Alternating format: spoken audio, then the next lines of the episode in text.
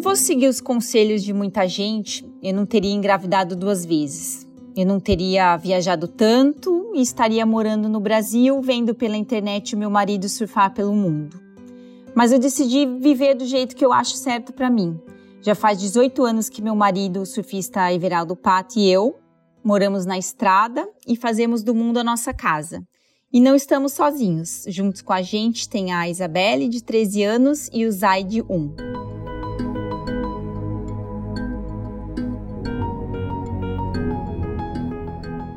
Como diz a música do Arnaldo Antunes, a nossa casa é onde a gente está. A nossa casa é em todo lugar. A família Nalu tem essa estrofe quase como um mantra. Sabendo que o nosso lar é onde o nosso coração está, eles vivem pelo mundo, seguindo instintos e vontades, sabendo ouvir o outro e, mais do que tudo, tirando proveito de todas as situações e lugares vividos. Para alguns, pode parecer uma vida sem regras, mas para a cinegrafista Fabiana, o surfista Pato e seus filhos Bela e Zay, a beleza é essa. Ouça no final do episódio as reflexões da professora Lúcia Helena Galvão, para ajudar você a se conectar com a história e com você mesma. Eu sou Geise Diniz e esse é o podcast Plenai. Ouça e reconecte-se.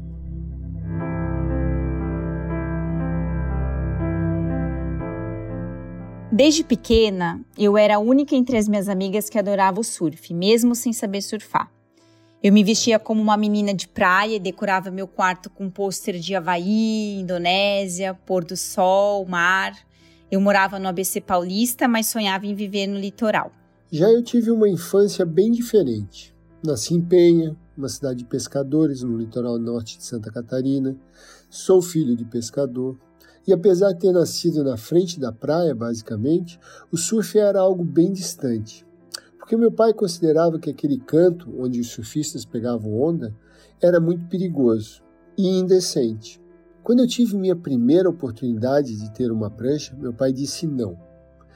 Eu comecei a surfar só aos 15 anos, uma idade bem avançada para iniciar no esporte. E em uma semana eu já estava surfando ondas consideravelmente grandes para nossa região e para o Brasil. Eu entrei num mar gigantesco que quase ninguém entrou, porque eu era um bom nadador.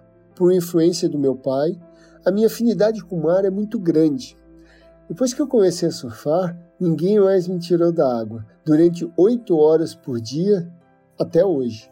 Eu fiz faculdade de comunicação social e comecei a trabalhar em São Paulo e fui se enquadrando no estilo de vida das pessoas ali, das minhas amizades, do meu círculo de amigos.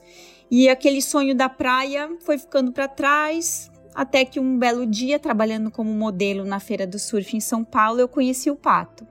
E ele tinha acabado de voltar do Tahiti com umas imagens lindas que ficavam passando na TV ali todo momento e, e, eu fiquei pensando, né, o que, que eu tô fazendo aqui? Porque tudo que eu sonhei para mim veio à tona ali naquele momento. Por que, que eu não saio viajando? O que, que me prende aqui em São Paulo?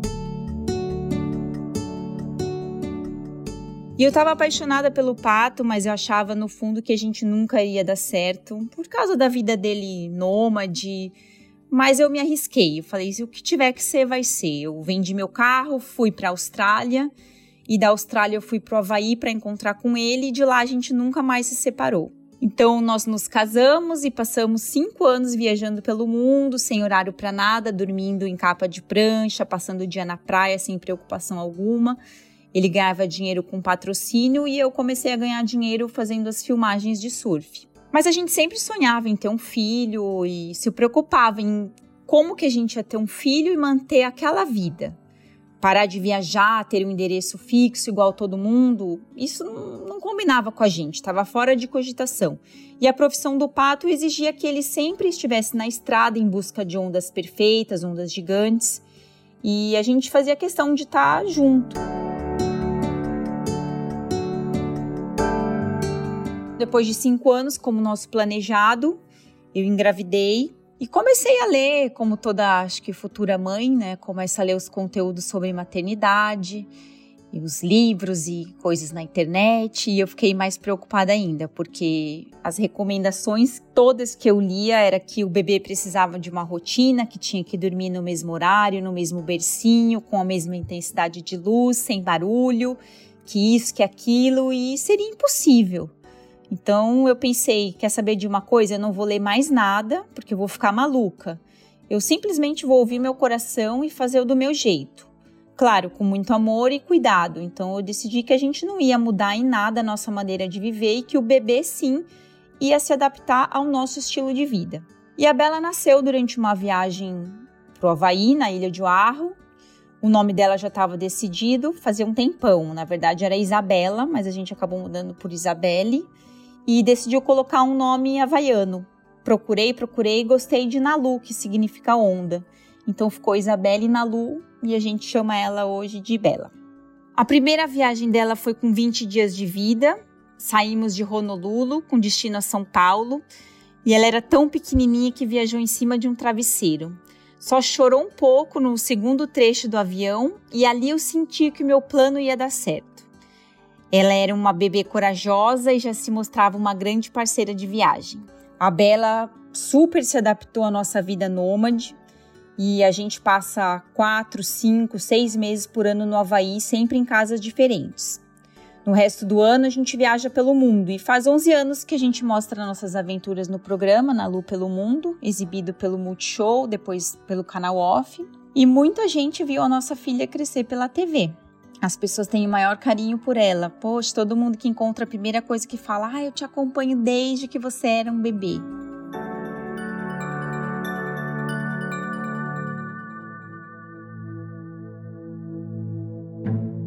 Hoje em dia, o maior quebra-cabeça dessa falta de rotina é com os estudos da Bela. Ela começou a ir para a escolinha quando ela tinha nove meses e sempre teve algum tipo de educação formal. Ela frequentou colégios no Havaí, no Chile, na Indonésia e no Brasil. Quando ela estava na terceira série, a gente aderiu ao homeschooling, o ensino em casa, porque a gente ia viajar e viver num barco. A gente não tinha internet a bordo, então compramos uma caixa com vários livros e atividades escolares. Eu fui a professora e juntas, eu e Bela, aprendemos sobre mitologia, inglês, ciências e fizemos mil experiências a bordo. O que era muito legal essa vida no barco, porque o que a gente estudava no livro, a gente aplicava ali na prática e no dia a dia. E eu, naquela época, confesso que não estava empolgada com a ideia de morar num veleiro. Eu gosto muito do mar, adoro barco, mas isolamento total não é minha praia. Mas esse era o grande sonho do pato e eu não ia ser aquela pessoa que impediria ele de concretizar esse plano, esse sonho. Então eu topei. E acabou sendo a maior aventura da minha vida. fiz uma viagem em 1996 pela Indonésia. Foi a primeira vez que eu fiquei em um barco morando por mais de uma semana, apenas pegando onda. Antes disso, por ser filho de pescador, passei muitos dias num barco, mas pescando, que é uma vida dura. Agora, viver a bordo, tomando café da manhã, almoçando, jantando e surfando o dia inteiro, eu nunca tinha feito. Quando isso aconteceu na ilha de Sumbawa, lá na Indonésia, eu falei, cara, eu quero isso para o resto da minha vida. Eu quero morar num barco, eu quero criar meus filhos num barco. Mas esse sonho demorou para se concretizar. Primeiro, eu tive que conquistar a Fabiana, casar e viver com ela por mais de 10 anos até conseguir convencê-la de ir em busca desse sonho. Depois, tive que achar o barco certo, no lugar certo e no momento certo de nossas vidas. Foi um sonho que eu batalhei muito para alcançar. A vida no veleiro, eu era obrigada a descansar, uma coisa que eu não costumo fazer. Eu sou muito agitada, gosto de caminhar, sempre descobrir lugares novos. E ali eu tinha horas para ler um livro, horas para contemplar uma paisagem, e aquilo me dava uma certa agonia. Claro, tem sempre o lado bom. Eu mergulhei com baleias, vi golfinhos, assisti a lua nascendo no mar, pesquei, tive a alimentação mais saudável possível. Na Polinésia Francesa, a gente conheceu ilhas desertas, aquelas de cartão postal, sabe? Areia branca, água cristalina, só a gente. E ali na vida a bordo também eu tive que aprender a lidar com medo. Quando o Pato decidiu fazer uma travessia de 18 dias do Tahiti para Fiji, eu não queria de jeito nenhum. E o Pato falava: Fá, você é aventureira, você vai se arrepender se você pegar um avião igual todas as outras pessoas que não têm coragem. Vamos, vai ser legal. E eu fui, com muito medo, mas eu fui. Ali no barco você tem que ter muito autocontrole para estar em mar aberto, sabe? Virar a cabeça 360 graus e não ver terra. Não, não tem para onde correr se acontecer alguma coisa. E um dia a gente pegou uma tempestade de 40 nós de vento, que são mais ou menos 74 km por hora, e fazia muito barulho. O barco parecia que ia quebrar o meio. E ali eu não podia nem demonstrar medo, porque além de tudo eu precisava passar confiança para minha filha. Bom, cheguei em Fiji e foi a melhor sensação do mundo. Eu me senti a mulher mais poderosa de todas. Saí do barco, eu beijei o chão, dei uma cambalhota. Foi um dos dias mais felizes da minha vida, sabe? Missão cumprida.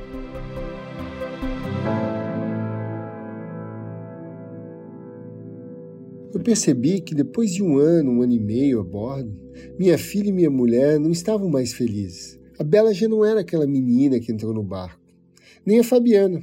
Apesar dela ter vencido todos os medos e superado todos os limites dela, o que eu testemunhei, as duas estavam cansadas daquela vida, que era mais um sonho meu do que um sonho delas.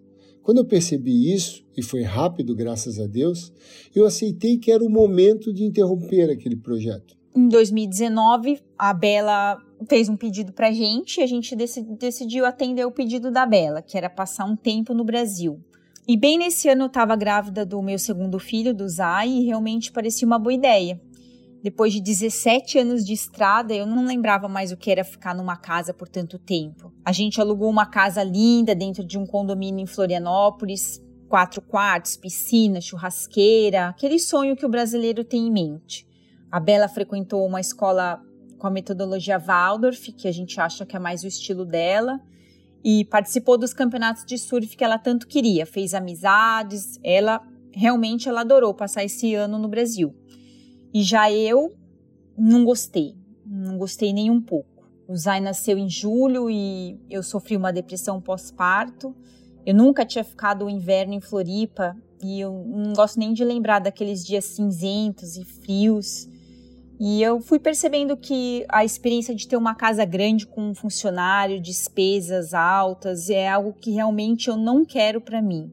No fim daquele ano, graças a Deus, Fabiana e a Belinha perceberam que era muito mais legal não ter um endereço. Estar cada dois ou três meses em um lugar do mundo, conhecendo culturas diferentes, fazendo amizades novas e tentando experiências. É algo que não tem preço. Morar numa residência fixa foi importante para nossa família, como um ponto de equilíbrio. Essa vivência fez a gente perceber que realmente somos nômades. A gente, como pai, nunca sabe se está fazendo certo na criação dos nossos filhos, né? Quantas vezes passou pela minha cabeça, será que é saudável ela não ter uma base? Não ter tanto contato com a família, não ter amigos por perto, não ter uma casa, não ter o cantinho dela. E eu tenho medo, eu ainda penso muito sobre isso. Mas por outro lado, eu me acalmo quando eu vejo a pessoa que a Bela está se tornando. Ela, né, a minha filha, me ensinou que o bebê não precisa ter mil regras, tralhas, o melhor berço, a melhor cadeirinha. Isso é coisa na nossa cabeça. A falta de rotina fez dela uma criança que se adapta a qualquer situação, come qualquer coisa, dorme em qualquer lugar, conversa com qualquer pessoa. Ela está sempre bem humorada e nada é problema para ela. Ela entende que as roubadas fazem parte da vida e que nem sempre vale a pena esquentar a cabeça com elas. Daqui a pouco vem coisa melhor. Ela não tá nem aí pro celular, roupas, bens materiais. A Bela decidiu ser atleta de surf e está treinando para isso com todo o nosso apoio. Já visitou 42 países e é uma adolescente preparada para o mundo. Por isso, eu não pretendo mudar nada na maneira de criar o Zai. Os brinquedos dele são gravetos, conchas, cocos, flores. No momento, a brincadeira predileta dele é caçar siri. E esses brinquedos de loja, esses que a gente vê na TV, ele não tem nenhum.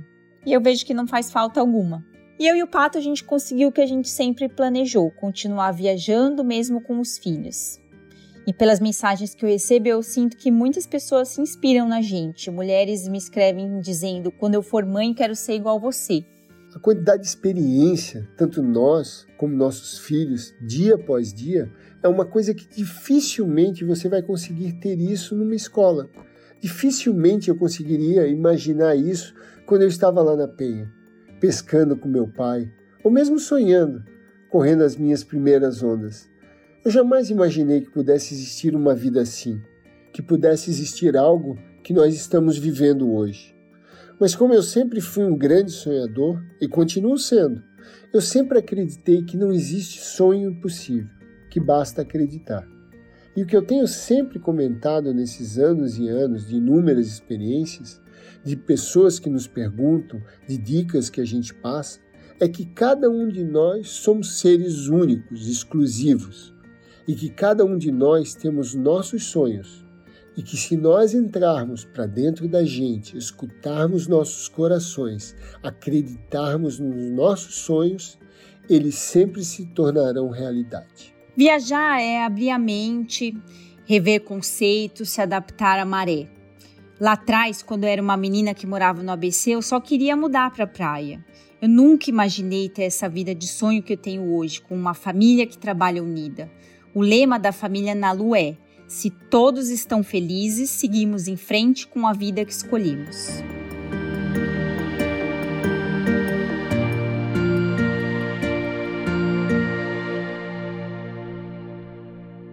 A família Nalu conta uma história de vida bem diferente daquela que a gente está acostumado a ouvir. Ousam imaginar que dá para viver diferente, e vão viajando para todas as praias do mundo onde existem boas ondas. Num determinado momento, percebem um novo sonho. A vontade de ter filhos dentro de um contexto tão diferente, onde todas as coisas consideradas como mínimas para ter uma família estável, eles não possuíam. Nem casa, nem cama, nem um endereço fixo, nem um lugar fixo para os filhos estudarem. E eles ousam, ousam mais uma vez jogar essas regras todas fora e fazem a tentativa. Tiveram dois filhos que brincam com conchas, que não ficam ligados em celular, que não estão nem aí para posses materiais e nem para conforto. E aí a gente para para pensar: ué, mas aquelas coisas não eram necessárias? Não eram fundamentais? Logo a gente que às vezes estranha até quando pega um caminho diferente para ir ao trabalho. Bom, o que nós estamos procurando é a realização de nós mesmos, dos nossos sonhos, encontrar a nossa identidade. E para isso, tem que saber encontrar o essencial e saber distinguir o que é supérfluo, o que é descartável, e não inverter as coisas. Fazer da vida uma aventura significa colocar os teus sonhos na frente de qualquer regra rígida que ameaça engessá-lo numa vida que não te realiza e não deixa você encontrar consigo mesmo no meio da rota.